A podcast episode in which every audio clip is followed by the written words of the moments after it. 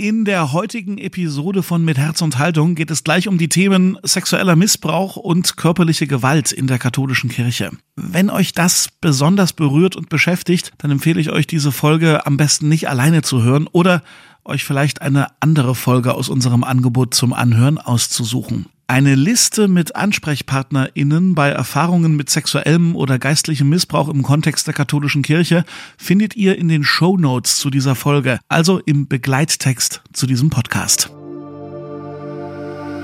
Die ganze Debatte über sexualisierte Gewalt und spirituelle Gewalt gegen Ordensfrauen oder Ordensmitglieder allgemein ist erst seit 2018, 20 19 wirklich in der Kirche auf einer breiten Öffentlichkeitsebene angekommen. Das war nicht so, dass es nicht da gewesen wäre, aber jetzt ist es tatsächlich im Fokus meines Erachtens sehr stark.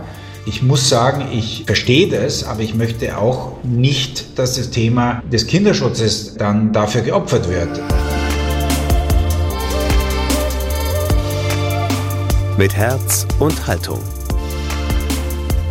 Dein Akademie-Podcast.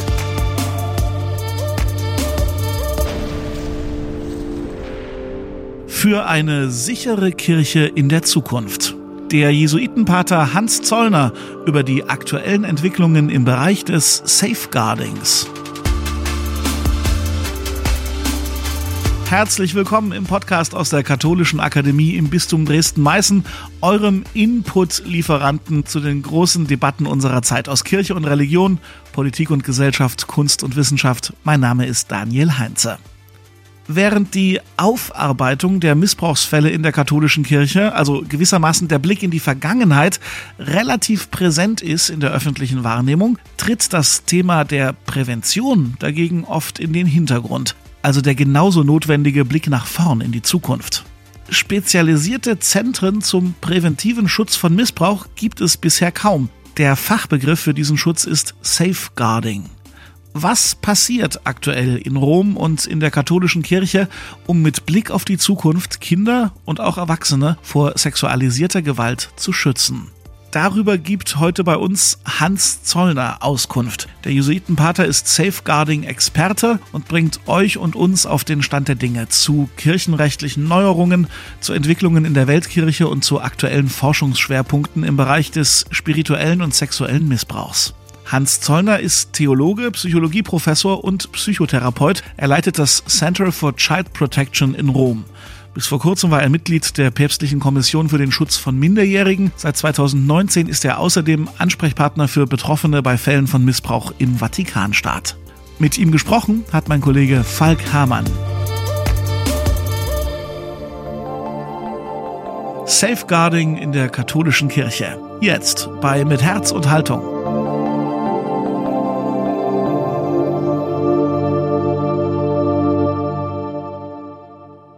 Pater Zollner, seit einigen Jahren erscheinen ja hier in Deutschland immer neue Gutachten zum Umgang mit sexuellem Missbrauch in der katholischen Kirche. Missbrauch, nicht wahrgenommene Verantwortung oder vielleicht sogar Vertuschung sind gefühlt ein Dauerthema. Im Vergleich dazu spielen aber jetzt Bemühungen um Prävention, also Maßnahmen zum Schutz von Minderjährigen vor sexueller Gewalt, in der öffentlichen Debatte eher eine untergeordnete Rolle. Woran liegt denn das aus Ihrer Sicht? Passiert da einfach zu wenig oder haben wir als Kirche da ein Kommunikationsproblem? Also zum einen, es stimmt, die Aufmerksamkeit auf äh, sexualis sexualisierte Gewalt und Verbrechen in diesem Zusammenhang sowie die Vertuschung nehmen in der öffentlichen Wahrnehmung einen, einen viel größeren, tieferen und bewegteren Raum ein als alles, was mit Präventionsarbeit zu tun hat. Das ist aus psychologischer Sicht leicht erklärbar, weil alles, was halt nicht läuft und was äh, Entsetzen hervorruft, deutlich mehr Aufmerksamkeit auf sich zieht. Das ist einfach so. Und kontinuierliche Aufbauarbeit im Bereich Prävention einfach auch schwer darstellbar ist in den Konsequenzen, nämlich dass weniger oder kein Missbrauch geschieht. Das lässt sich halt schlecht darstellen. Aber es ist nicht nur ein Darstellungsproblem, sondern es ist auch meines Erachtens äh, ein Zeichen dafür, wie stark das, was über Jahrzehnte verschwiegen wurde, was nicht an die Öffentlichkeit kommen konnte, jetzt eben präsent ist und dass die Wunden sozusagen, äh, die geschlagen wurden über Jahre, Jahrzehnte, die nicht verbunden wurden, die weiter bluteten, dass die jetzt eben äh, also öffentlich hörbar und sichtbar sind und dass das eine der, einer der Gründe ist dafür, dass wir mehr über einen Missbrauchsfall, der vor 50 Jahren geschehen ist, äh, lesen und hören, als über die äh, vielen Schulungen äh, zur Prävention, die tatsächlich vor sich gehen. Das ist verständlich. Das ist meines Erachtens kein, zunächst mal kein Kommunikationsproblem, sondern es ist ein, ein Problem des Schmerzes, der Verwundung und der Vernachlässigung, die die Betroffenen erfahren haben, die die Familienangehörigen der Betroffenen erfahren haben und die Institutionen von den Pfarreien über die Schulen äh, bis zu was auch immer ähm, der Ort war, wo Missbrauch geschehen ist. Wenn ich jetzt aber mal zurückblicke in die letzten Wochen, ist in der Weltkirche ja relativ viel in Sachen Prävention, Safeguarding passiert. Vor ein paar Tagen hat zum Beispiel Papst Franziskus in einem Motu Proprio neue Regeln veröffentlicht dafür, wie man eigentlich mit Verdachtsfällen sexuellen Missbrauchs in der Kirche umgehen soll. Die Regeln, die sind noch nicht in Kraft, die treten jetzt erst Ende April in Kraft. Aber was sind denn da aus Ihrer Sicht die wichtigsten Neuerungen, die jetzt anstehen? Ja, das ist insofern zu präzisieren, dass es sich zwar um eine, ein, ein Gesetz handelt, das einige Neuerungen hat, aber im Grunde ist es die Verstetigung eines Gesetzes, das im Juni 2019 äh, in Kraft gesetzt wurde. Also das, was jetzt passiert, ist einfach, dass es über die sogenannte Probephase hinaus dauerhaft gültig wird. Und äh, das ist ein großer Erfolg, äh, denn es gab auch Leute, die gesagt haben, nach der Probezeit soll das auslaufen. Das Zweite, was zu diesem Gesetz zu sagen ist, dass es nicht in erster Linie darauf zielt, zu klären, wie Missbrauchsfälle gemeldet werden oder wie sie zu bestrafen sind. Diese Gesetze gibt es schon 20 Jahre und länger. Bei diesem Gesetz geht es darum, äh, dass äh, vor allem gezielt wird auf jene, die die Verantwortung tragen, die Gesetze zur Verfolgung und zur Bestrafung von Missbrauch umzusetzen. Und das sind, wenn es jetzt nur um den kirchlichen Bereich geht, eben in erster Linie die Bischöfe, die Generaloberen, die Provinziale und, und das ist jetzt eine der Neuerungen dieser revidierten Fassung, die am 25. März äh, in Kraft äh, beziehungsweise äh, angekündigt wurde und äh, im Ende April in Kraft treten wird, auch Laien in der Kirche, die einer geistlichen Gemeinschaft vorstehen, die, äh, die die päpstliche Approbation hat. Also äh, das sind äh, wenige Gemeinschaften, aber es gibt eben auch geistliche, spirituelle Gemeinschaften, die eine, eine Laien, einen Laien, also keinen Kleriker, als Präsident, Vorstand, Gründer hat, die eben eine besondere Verantwortung haben, auch der dem Schutz ihrer Mitglieder gegenüber. Und wenn das nicht gewährleistet ist und wenn sie nicht das tun, was, was vorgeschrieben ist laut Kirchenrecht, wenn es sich um die Reaktion auf Anschuldigungen von Missbrauch bezieht, dann können die bestraft werden. Also es geht nicht um die Bestrafung von Missbrauch, das ist schon in anderen Gesetzen geregelt, sondern um die Bestrafung jener, die diese Gesetze nicht anwenden. Also in gewisser Weise ist es ein Ernstmachen damit, äh, dass Leute, die in Verantwortungspositionen sind, auch sich nach den geltenden kirchlichen Regeln richten sollen. Also das, was auch ganz oft in Missbrauchsgutachten eigentlich angemahnt wird. Exakt, das ist eine äh, Reaktion darauf, dass wir über diese vielen äh, Fälle von Missbrauch, die wir in der Kirche gesehen haben, ein Muster verfolgen konnten, dass nämlich der Missbrauch oft auch deshalb ermöglicht wurde, weil nicht rechtzeitig eingeschritten wurde, erstens. Zweitens, weil die damals schon vorhandenen Gesetze nicht angewandt wurden und man vertuscht hat, verdrängt hat die Leute versetzt hat. Und äh, diese systemische, diese institutionelle Versagen äh, musste angegangen werden. Und das passierte durch das Gesetz von 2019, was jetzt eben verstetigt worden ist, in der Weise, dass die Rechenschaftspflicht und die Verantwortungsübernahme gemeinsam mit der Transparenz bei all diesen Fällen vorgeschrieben wird in den Gutachten, wenn man hier in dem deutschen Kontext sieht, ist es ja oft so, dass man das Gefühl hat, der Bischof ist so der höchste Entscheider und der wird irgendwie dann eigentlich nicht mehr kontrolliert. Ist Bestandteil dieses Gesetzes jetzt, dass auch die Bischöfe letztlich eine Art Meldepflicht haben, es eine Kontrollinstanz für die Bischöfe gibt oder für die Leiter von geistlichen Gemeinschaften? Ja, tatsächlich ist es so, äh, in der Struktur und der Legitimation kirchlichen Autorität äh, äh, des Bischofsamtes vor allem dass der Bischof für sein Bistum praktisch alles alleine entscheiden kann. Er ist der Letztverantwortliche und der Letztentscheider. Und das Element des Kollegialen, der Mitverantwortlichkeit, des mitbrüderlichen, auch gemeinsam zu schauen, wie die äh, entsprechenden kirchlichen Abläufe sind, inklusive die Umsetzung von Rechtspflichten, ist eben über die letzten, man kann sagen, äh, etwa 200 Jahre sehr äh, unterentwickelt äh, worden. Und ähm, das Synodale, was Papst Franziskus ja sehr betont, würde dem ja sozusagen entgegenwirken. Aber bisher ist es in der kirchlichen Struktur und in der äh, Rechtsauffassung eben noch nicht angekommen.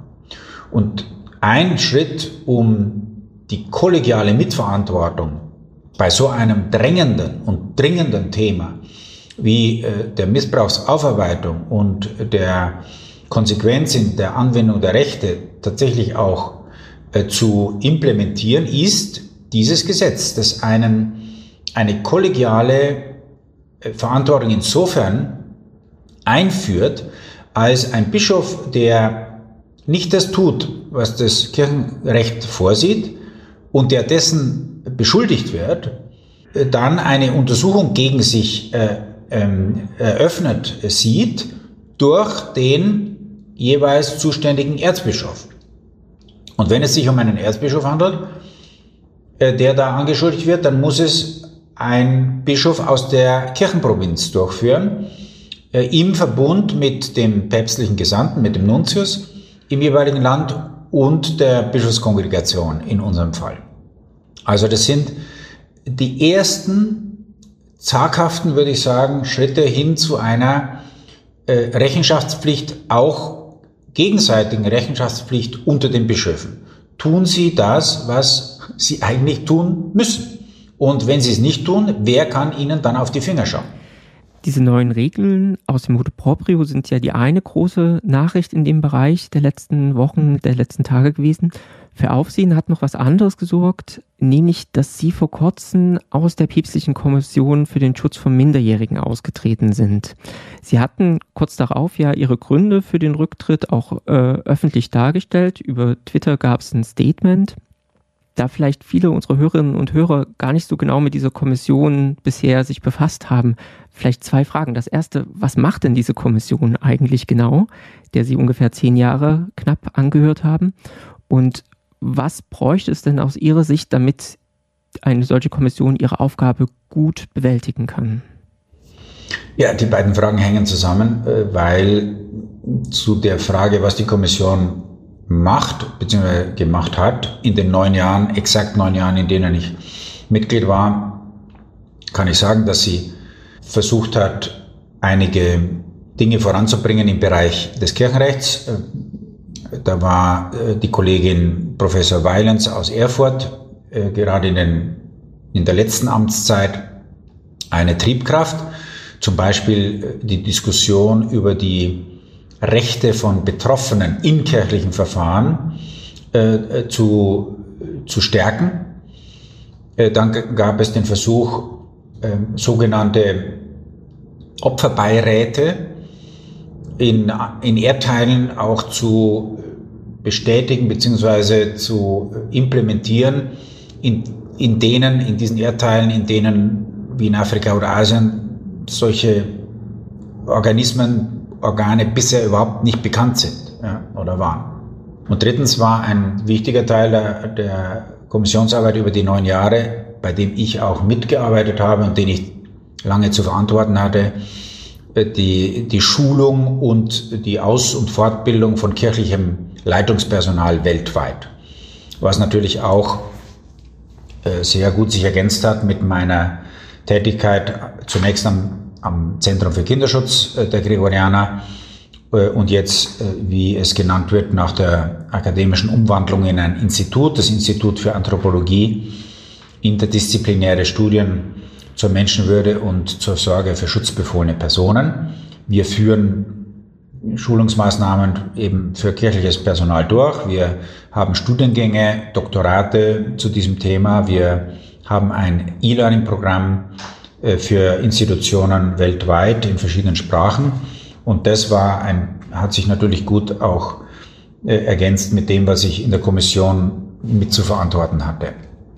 Äh, allerdings, und das zu Ihrer zweiten Frage, was braucht es? Es braucht Klarheit für die Kommission, was sie kann, soll und darf. Und das ist meines Erachtens nicht geklärt. Äh, das habe ich auch versucht in meinem Statement an verschiedenen Beispielen auszuführen.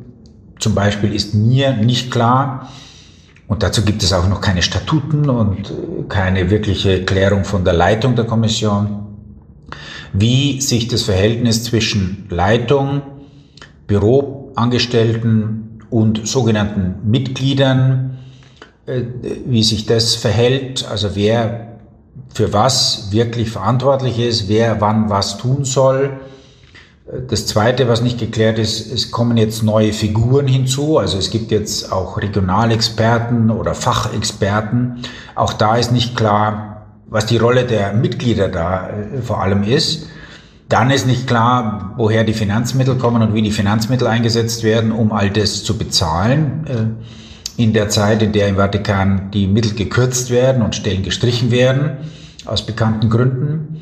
Ja, dann äh, hat die Kommission seit Juni, seit der Heilige Stuhl, also der, wie man auf Deutsch oft einfach nur im Kurztext sagt, der Vatikan, aber der Vatikan ist ja nur der Kirchenstaat. Das ist also der Heilige Stuhl sind alle Organismen des, des Heiligen, der Kirchenleitung, wenn man so will. Äh, also de, da ist die Kommission ja unter das Dach des Dikasteriums für die Glaubenslehre gekommen, während die Kommission vorher autonom war. Nicht unabhängig, aber autonom. Und ähm, äh, äh da war jetzt meine Frage, ja, also wenn strukturell jedenfalls, äh, die Kommission mit dem Dikasterium für die Glaubenslehre äh, zusammenarbeiten soll. Wie schaut es aus? Was macht man da? Wie, wie schauen die Abläufe aus? Worum kümmert man sich? was sind die Einflussmöglichkeiten? Was sind die Diskussionsthemen? Und dazu gibt es nichts. Also mir ist jedenfalls nichts bekannt. Ich habe nichts gesehen und ich finde das jetzt nach fast einem Jahr, seitdem diese Konstitution in Kraft ist, für mich sehr verstörend, dass da keine Klärung herbeigeführt wurde. Zumal für mich von Anfang an die Positionierung der Kommission in der damaligen Glaubenskongregation, heute Dikasterium für die Glaubenslehre, eine, eine nicht erklärbare äh, Verortung ist, weil das so wäre, als ob man in einem Gericht, denn das Dikasterium ist ein Gericht für die Ver Verurteilung von Missbrauchstätern, äh, auch die Anwaltskammer hätte. Ja, das sind, das, so vergleiche ich das. Die Kinderschutzkommission soll, soll der Anwalt von Betroffenen und der verwundbaren Menschen sein. Also es ist so, als ob man die Richter und die Anwälte unter einem Dach hat. Und das kann nicht gehen, weil es verschiedene Vorgehensweisen hat, weil es verschiedene Anliegen hat und weil es verschiedene Motivationen hat. Und äh, das muss zusammenarbeiten, aber ich weiß nicht, wie das unter einem Dach funktionieren soll. Und wie gesagt, bisher habe ich auch noch keinen Versuch gesehen, das irgendwie zu klären. Sie hatten es jetzt schon angesprochen, Sie sind vor allen Dingen da auch durch Ihre Rolle als Direktor des Instituts jetzt für Anthropologie, vorher Center for Child Protection, mit dem Thema befasst gewesen und in diese Kommission auch verankert gewesen. Sie hatten gesagt, es werden Studiengänge, also Ausbildung angeboten, äh, wo es um den Schutz von Minderjährigen vor sexualisierter Gewalt geht. Aber gleichzeitig ist es ja ein, ein, Teil der Gregorianer auch ein Forschungsinstitut, soweit ich das verstanden habe. Sie haben gesagt, interdisziplinäre Forschung. Wenn, wenn wir jetzt über Forschung im Bereich Safeguarding, Prävention sprechen, was meinen wir da eigentlich genau? Ist es Psychologie? Ist es eher Soziologie, dass es um Statistiken, Missbrauchsstatistiken geht? In welche Richtung bewegt sich das eigentlich? Ja, tatsächlich ist die Forschung ein sehr wichtiges Anliegen für uns, dass wir jetzt auch nachdem wir seit zwei Jahren ein, ein Institut geworden sind, äh, mit, mit großer Energie vorantreiben. Also einige Themen, die wir im Blick haben. Erstens, gefördert durch, die, durch Kardinal Marx, äh, Erzbischof von München, das Anliegen in einer, finanziert durch eine Stiftung, die er eingerichtet hat, Spes et Salus, ein Forschungsprojekt zu die spirituelle Seite des Erlebens bei Opfern sexualisierter Gewalt in der katholischen Kirche.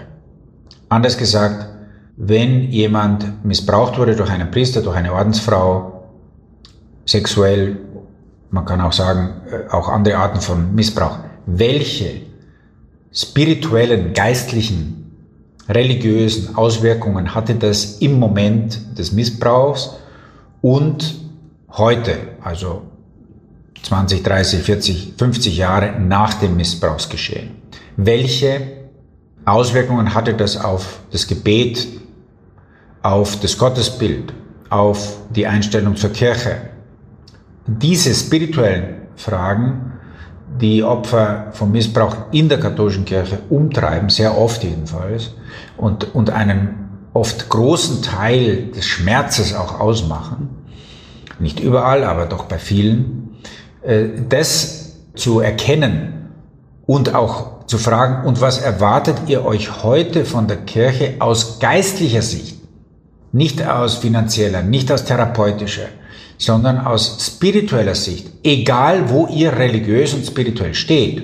Sprich, ob äh, diese Person sich als gläubig beschreibt oder nicht, ob sie Kirchenmitglied ist oder nicht, ob sie einer anderen Religion angehört oder nicht. Ähm, das ist eines der Forschungsanliegen zu schauen, was sagen da Betroffene über das, wie sie es damals erlebt haben, im Blick speziell auf die spirituelle Auswirkung und was erwarten sie sich von der Kirche heute. Zweites Feld, wir sind finanziert durch eine Stiftung aus USA dabei, in äh, Uganda ein Projekt äh, durchzuführen in Zusammenarbeit mit anderen Partnern zur Aufnahme von Waisenkindern in, in Pflegefamilien beziehungsweise in Waisenheimen und wollen da definieren, welche Kriterien, welche Elemente angewandt werden müssen, um die Sicherheit in dem einen Bereich Familie und in dem anderen Bereich Waisenheim bestmöglich zu garantieren. Äh, und äh, das ist in einem Land, in dem eine Million Waisenkinder sind, eine, ein wichtiges Anliegen. Äh, denn in vielen ja, in vielen Versuchen wird ja gesagt, man soll diese Waisenheime schließen, weil die eine größere Gefahr darstellen. Wir wollen eben herausfinden, ob diese Behauptung, dass es in den Pflegefamilien sicherer ist, äh, tatsächlich überprüfen. Äh, ein drittes Anliegen, das wir haben äh, und das wir mit der Diözese Bozen und Brixen derzeit durchführen, ist, wir wollen herausfinden, wie eine Diözese in ihren verschiedenen institutionellen Zusammenhängen und, und Einrichtungen, sprich Pfarrei, Kindergarten, Schule, Sozialstation, Exerzitienhaus, was auch immer, opfergerecht sein kann. So opfergerecht wie nur möglich. Und wir wollen äh, eben damit auch eine Gelegenheit schaffen, mit so einem Modellprojekt auch herauszufinden, was sind denn die Bedingungen, um möglichst opfergerecht auch eine Diözese aufstellen zu können. Das sind jetzt drei Beispiele von dem, was uns derzeit äh, äh, forschungsmäßig beschäftigt. Wir haben noch weitere Dinge, die äh, auf dem Weg sind, äh, aber das äh, sind jetzt äh, schon einigermaßen weit gediehene Projekte. Eine andere Sache, die wir auch betreiben, ist eben dieses E-Learning-Programm, das in einer Neuphase der, der Ausrichtung der inhaltlichen Vertiefung und der pädagogischen Ausrichtung ist. Und für uns ist es ein Kernanliegen, an dem äh, Professor Beer, der frühere Generalvikar von München, äh, hauptsächlich mitarbeitet und es ähm, leitet. Also wo es darum geht, wie wir die Inhalte, die wir durch das Programm vermitteln wollen, nämlich was ist Missbrauch, wie geht man auf Betroffene zu, was muss man mit den Tätern tun, äh, in ein ansprechendes, in ein formatives, in ein inhaltlich durch wissenschaftliche Daten gestütztes äh, Format bringen. Und äh, äh, da sind wir gerade in wichtigen Entwicklungsschritten, auch in der technischen Umsetzung. Wir planen, dass das in den nächsten Monaten auch live online gehen kann, so dass dann Institutionen, mit denen wir zusammenarbeiten, sich darum bemühen können, das in ihre Lernprogramme, in ihre Vor- und Ausbildungsprogramme mit aufzunehmen. Bei dem Thema sexueller Missbrauch in der katholischen Kirche geht es ja oftmals wirklich um Missbrauch an Minderjährigen, an Kindern. Was ist aber eigentlich mit Missbrauch und sexualisierter Gewalt gegenüber Erwachsenen, zum Beispiel an Ordensfrauen? Kommt das Thema in der Debatte nicht oft ein bisschen zu kurz? Also ich meine, der Fokus liegt schon mit Bedacht wahrscheinlich auf die Minderjährigen, aber es gibt natürlich auch noch andere Gruppen, die von sexualisierter Gewalt betroffen sind. Ja, genau diese Entwicklung, dass der Fokus von Kindern alleine äh, wegging und auch sich auf Erwachsene erweiterte, war ja einer der Gründe, warum wir den Namen unseres, unserer Institution verändert haben. Also von Zentrum für Kinderschutz zu Institut für Anthropologie Menschenwürde und Sorge für schutzbefohlene Personen. Das äh, schließt ja eben auch Erwachsene mit ein. Das war vor elf Jahren, als wir begonnen haben mit dem Zentrum für Kinderschutz, noch nicht absehbar. Das war noch kein Thema in der Öffentlichkeit. Äh, das MeToo kam erst 2017 auf und das ChurchToo, äh, das dann folgte, auch erst dann. Die ganze Debatte über den sexualisierte Gewalt und, und spirituelle Gewalt gegen Ordensfrauen oder Ordensmitglieder allgemein ist erst seit 2018, 2019 äh, wirklich in der Kirche äh, auf einer breiten Öffentlichkeitsebene angekommen. Das war nicht so, dass es nicht da gewesen wäre, aber jetzt ist es äh, tatsächlich im Fokus äh, meines Erachtens sehr stark ich muss sagen, ich, ich, ich verstehe das, aber ich möchte auch nicht, dass das Thema des Kinderschutzes äh, dann dafür geopfert wird, ähm, was manchmal jetzt fast so ausschaut, weil, weil man jetzt an, an, an, an jene denkt, die halt vorher auch äh, nicht in, in der Öffentlichkeit waren oder, oder deren Leid nicht beachtet wurde, nämlich erwachsene äh, Opfer von Gewalt und Machtmissbrauch in der Kirche, aber ich muss schon betonen, äh, wir werden auch weiterhin eine Priorität auf Kindern halten und den Kinderschutz, weil Kinder äh, eine besonders ausgesetzte und verwundbare Gruppe sind. Das heißt nicht, dass es andere nicht gäbe, aber nicht umsonst hat ja auch im Gesetz, im staatlichen Gesetz, haben Kinder eine ausgesprochen große Schutzbarriere um sich herum. Ja? Also es ist ja nicht so, dass es nur in der Kirche so wäre oder wir uns das ausdenken, sondern das ist ja auch berechtigterweise in der, in der Gesellschaft insgesamt der Fall. Ähm, aber klar, äh, und das wird uns auch noch sehr viel mehr beschäftigen, wenn wir vor allem auch in andere Erdteile schauen, wo es auch mehr äh, Ordensfrauen noch gibt. Äh, äh, da wird man sicherlich noch sehr viel lernen müssen äh, und sehr, sehr stark auch damit konfrontiert sein, dass dort der Missbrauch sexueller Gewalt, geistlicher Gewalt, Ausbeutung, auch im Sinn von finanzieller Ausbeutung oder Arbeitsausbeutung von, von Ordensfrauen speziell eine ziemliche Rolle spielt. Und das wird noch in, in einigen dieser Länder zu großen Verwerfungen führen. Ihr Institut ist ja in gewisser Weise so einer der, wenn nicht der große internationale Anlaufpunkt, wenn es um Safeguarding geht. Wie ist denn aus Ihrer Sicht äh, das Thema Safeguarding weltweit aufgestellt? Macht es da einen Unterschied, in welchem Teil der Weltkirche man sich bewegt? Ja, natürlich. Das war einer meiner, meiner großen, äh, sagen wir mal, Lernentwicklungen der letzten 15 Jahre. Die katholische Kirche ist kein monolithischer Block, wie man sich das sehr oft vorstellt. Die katholische Kirche ist eher im Gegenteil ein völlig wild durcheinander äh, gemischter Fleckenteppich. Und wenn man nur zwischen Deutschland und Italien äh, hin und her fliegt, merkt man, wie groß der Unterschied ist, auch im Umgang mit dem Thema sexuelle Gewalt in der Kirche. Das ist wie Tag und Nacht. In Italien wird über dieses Thema bis heute, bis heute, kurz vor Ostern 2023, nicht wirklich in der Öffentlichkeit gesprochen. Und zwar nicht nur in der Kirche nicht, sondern auch in der öffentlichen Presse nicht, in den staatlichen Institutionen nicht. Das ist kein Thema hier.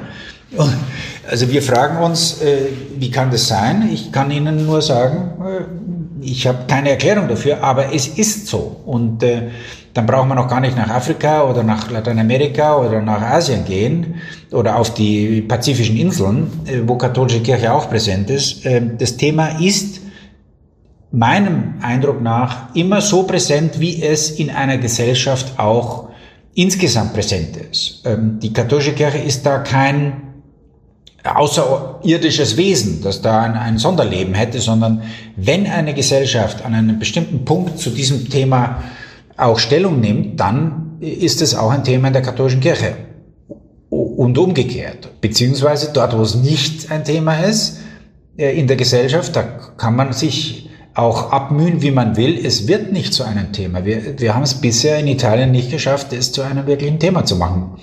Äh, ich habe da meine Theorien da, da, da, dafür, warum das so ist, aber das äh, ist nicht nur meine Feststellung.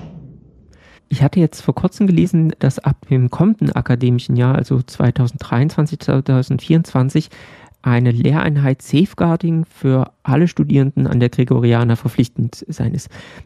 Ist das aus Ihrer Sicht eine Möglichkeit, wie man dem Thema mehr Präsenz oder mehr Wahrnehmung verschaffen kann, dass man an katholischen Hochschulen und Universitäten in anderen Teilen der Welt einfach das in, in den Pflichtkanon quasi mit aufnimmt, zumindest als eine Lehreinheit. Absolut und ich bin sehr froh, dass wir nach all diesen Jahren jetzt endlich zu dieser Entscheidung gekommen sind mit unserem neuen Rektor, der Amerikaner ist und der eine besondere Sensibilität natürlich für dieses Thema hat, weil, weil er in seinem amerikanischen Kontext es natürlich äh, sehr viel länger schon erlebt hat. Aber wir, wir haben jetzt für die verpflichtende Veranstaltung für alle Studierenden aller Fächer, äh, die an der Gregorianer ab nächstem Jahr beginnen werden.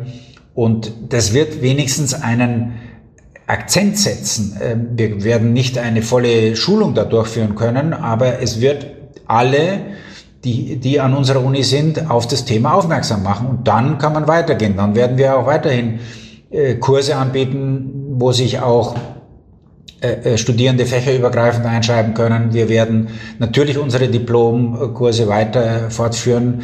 Ja, also das ist eine der, der Maßnahmen, die halt für eine akademische Institution notwendig äh, sind und möglich sind. Und wir sehen, dass über die letzten fünf bis acht Jahre einige Zentren auch in anderen Städten Europas oder in anderen Erdteilen entstanden sind. Das wird sich auch fortpflanzen. Ich glaube, dass das auch in einigen Ländern äh, noch zu weiteren Gründungen kommen wird. Für mich war es allerdings schon auch überraschend zu sehen, dass äh, selbst äh, in, in Europa und selbst in USA es bisher also spezialisierte Zentren zu Fragen des Safeguarding nicht gibt, beziehungsweise nur ganz wenige gibt. Und äh, äh, dass auch der akademische Bereich davor zurückschreckt, sich mit diesem Thema systematisch und nachhaltig zu beschäftigen. Es gibt dann immer wieder mal eine Konferenz, es gibt eine Buchveröffentlichung oder so in der, in der Zusammenarbeit von Kolleginnen und Kollegen und dann gibt es eine Vorlesungsreihe und so. Aber an dem Thema langfristig auch dranbleiben zu wollen, das sehe ich jetzt nicht. Und äh, ich kann dazu ergänzen, dass wir von unserem Institut aus mit drei deutschsprachigen Fakultäten, theologischen katholische theologische Fakultäten versucht haben, das Thema auch in die Fakultäten hineinzutragen und nicht nur, sagen wir mal, an, bei einem Lehrstuhl oder so anzusiedeln. Und bei allen dreien äh, ist es nicht gelungen, das tatsächlich zu verankern. Ich möchte hinzufügen, äh, dass das Thema äh, Kinderschutz auch in den staatlichen Universitäten und staatlichen Fakultäten bei weitem noch nicht dort angekommen ist, wo es eigentlich sein sollte. Wenn Sie heute an einer Fakultät wie an der LMU in München oder in anderen Fakultäten Lehramt studieren, hören Sie noch heute, ja, 2023, noch keine verpflichtende Lehrveranstaltung zum Thema Kinderschutz. Wenn jemand Lehrerin oder Lehrer wird, dasselbe würde gelten für Medizin, dasselbe würde gelten für äh, Psychologie. Also in den allermeisten Fächern, in denen Menschen äh, dazu vorbereitet werden, dass sie dann auch mit anderen Menschen in, in persönlichen, in äh, professionellen Hilfssituationen äh, arbeiten, in denen, in denen sie mit großen Traumata konfrontiert werden können, in denen sie Menschen, die verwundbar sind, begegnen, kommt bis heute in den meisten Curricula, auch an staatlichen Fakultäten, das Thema Kinderschutz oder Schutz von verwundbaren Personen nicht vor. Und ich finde es einen großen Skandal. Pater Zöllner, erlauben Sie mir vielleicht zum Abschluss noch eine eher persönliche Frage das passt sehr gut eigentlich zu dem, was Sie jetzt am Ende ausgeführt haben. Wenn man sich mit dem Thema Aufarbeitung sexueller Missbrauch oder auch eben Prävention in der katholischen Kirche beschäftigt, dann merkt man schnell, es geht leider bei Weitem nicht so schnell, wie man das sich gern wünscht. Und es gibt auch immer wieder Rückschläge, die sehr frustrierend sein können. Wenn man, wie Sie jetzt zehn Jahre in dem Business ist, braucht es ja auf jeden Fall eine ordentliche Prise Frustrationstoleranz und auch Idealismus. Deswegen die persönliche Frage zum Schluss. Wie halten Sie Ihre Arbeitsmotivation aufrecht? Ja, die kommt, die kommt schon sehr aus zwei Quellen. Das eine ist der Kontakt mit Betroffenen, die mir zurufen, die mir schreiben, die mir Mut machen und sagen, mach weiter. Äh, denn bei aller Frustration, die wir Betroffene erleben, mit nicht angehört werden und gegen die Wand laufen, äh, was bei mir ja auch passiert. Äh, wir, wir hoffen und wir wünschen und wir unterstützen dich dabei, dass das weitergeht, ja? dass, dass es nicht einfach da stehen bleibt. Und ich, äh, gerade auch nach meiner Ankündigung des Rücktritts, oder nicht Ankündigung, sondern äh, bei der Verkündigung des Rücktritts, äh, aus der Kommission habe ich sehr viele, sehr ermutigende Zuschriften bekommen von vielen Betroffenen, äh, für das, äh, was mich sehr bewegt hat und was mich wirklich äh, auch sehr motiviert, da weiterzumachen. Das zweite ist unser Team hier im Institut und die vielen, die vielen anderen externen Mitarbeiterinnen und Mitarbeiter, beziehungsweise auch die, die ganzen Expertinnen und Experten, die ich über die 15 Jahre fast, die ich jetzt in diesem Feld arbeite, kennengelernt habe, mit denen wir seit vielen Jahren vertrauensvoll zusammenarbeiten. Unsere Geldgeber, Wohltäterinnen und Wohltäter, Institutionen wie Kirche in Not, die Sternsinger, die Erzdiözese München, die Diözese äh, Rottenburg-Stuttgart, äh, jetzt auch einige äh, Bistümer beziehungsweise deren Missions- ähm, oder Weltkirchenreferate äh, zum Beispiel Limburg äh, oder Augsburg, äh, ja, die uns, die uns auch in diesem Bereich äh, unterstützen. Also all das ist schon ein Netzwerk, das sehr groß ist, das sehr vielfältig ist und das unglaublich belebend und spannend ist.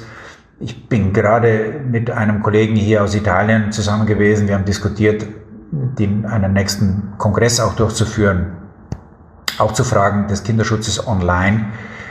Das ist ein für mich sehr wichtiges Feld, aber es ist auch ein, ein sehr breites Feld, wo man, wo man ständig auf interessante äh, Fragen stößt, die, die leider noch nicht beantwortet worden sind. Zum Beispiel, was macht Präventionsarbeit eigentlich effektiv? Das ist wissenschaftlich nicht, nicht belegt, beziehungsweise nicht leicht belegbar. Und sich über solche Gedanken, so, solche Themen Gedanken zu machen, ist äh, schon eine, eine herausfordernde, aber auch eine äh, belebende Sache. Und deshalb bin ich froh, bei allen Schwierigkeiten und bei allen Widerständen, die ich persönlich und die wir mit diesem Thema erleben, äh, dass wir äh, da gemeinsam auch äh, voranmachen. Pater Zolmener, haben Sie vielen, vielen Dank für das Gespräch. Ich danke Ihnen.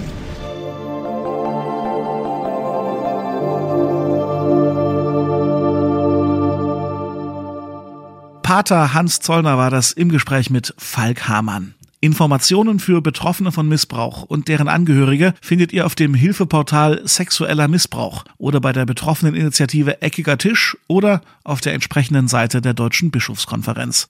Die Links zu all diesen AnsprechpartnerInnen findet ihr in den Show Notes zu diesem Podcast eure Gedanken, Meinungen, Fragen zur heutigen Folge schickt ihr uns bitte per Instagram, Facebook oder über lebendig-akademisch.de.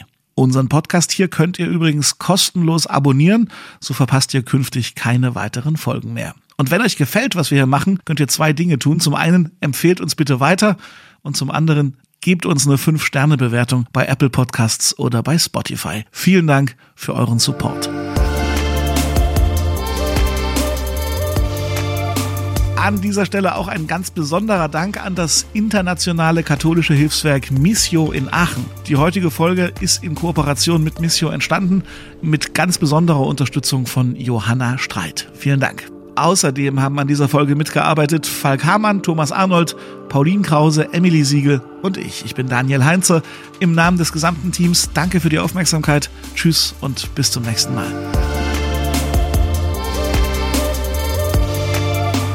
Mit Herz und Haltung.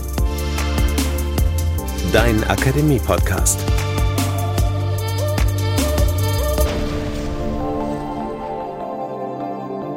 Ein Angebot der Katholischen Akademie im Bistum Dresden-Meißen.